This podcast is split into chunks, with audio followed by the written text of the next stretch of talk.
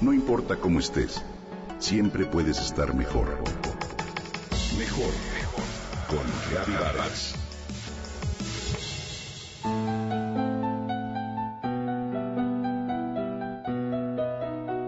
Fue considerado en numerosas ocasiones como el Irving Berlin, compositor estadounidense sin igual de la canción mexicana.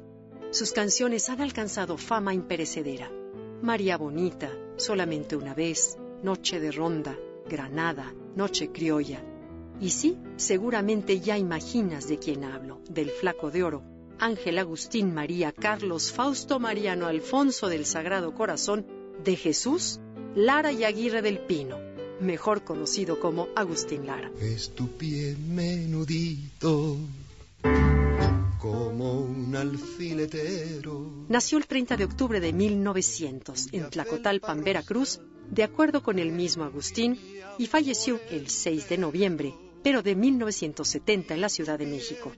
La fecha de su nacimiento es en realidad incierta, pues dicen quienes lo conocen que Agustín era bromista y una investigación revela que nació ese día, pero en 1897 en la Ciudad de México. No obstante, es hoy por hoy uno de los compositores de canción melódica, un intérprete mexicano sumamente popular cuya obra fue apreciada en México, en Centroamérica, en el Caribe y en España. Sus canciones fueron adaptadas a numerosos idiomas y cantadas en distintos estilos. Su mamá, María Aguirre y del Pino, y su padre, Joaquín Mario Lara, quien después del nacimiento de Agustín abandonara a la familia, por lo que el compositor vivió con una tía donde tomó clases de música. A los 15 años de edad, luego de haber estudiado piano, tuvo que abandonar sus estudios para sustentar su hogar. En 1920, trabajó como pianista en bares y cafés, donde acompañó a algunos intérpretes. En esa época compuso una canción que le causó conflictos, al grado tal de que una corista le atacara con una botella rota y le dejara una cicatriz en la cara. Solamente una vez, amén la vida. Cuando inauguraron la XCW en 1930, Agustín Lara empezó a trabajar en la estación de radio por invitación de Emilio Azcárraga Vidaurreta. Ahí formó su primera orquesta llamada El Son de Marabú, con la que se presentó en distintos espacios musicales de la radiodifusora. En 1932 comenzó su carrera a la fama con su primer gira por el extranjero. En el 39 contrajo nupcias con Carmen Sosaya.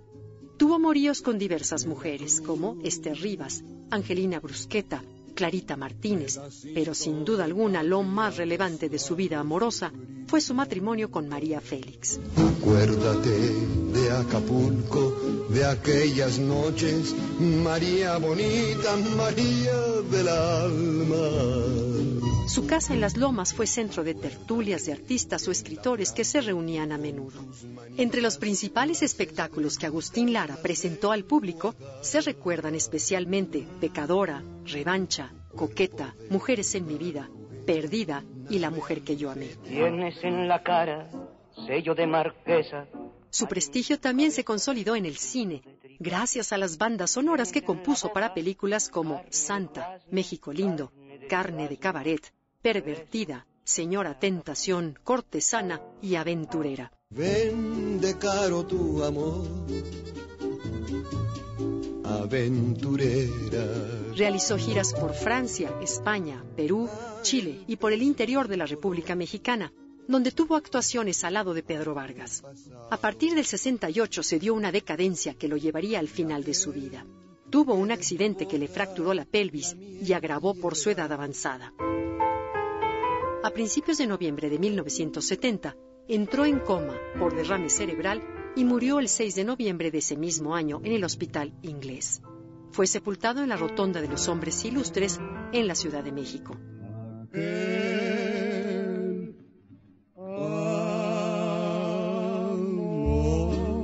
Fueron muchos los reconocimientos y homenajes que recibió a lo largo de su carrera. Entre ellos, haber sido nombrado presidente honorario vitalicio de la Sociedad de Autores y Compositores de México, de la que fue socio fundador. Hoy recordamos a Agustín Lara. ¿Dónde andará la prenda más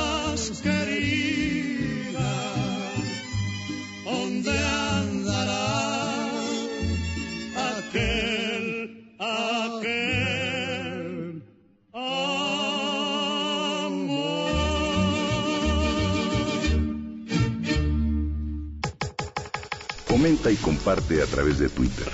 Gaby-Vargas. No importa cómo estés, siempre puedes estar mejor. Mejor, mejor. Con Gaby Vargas.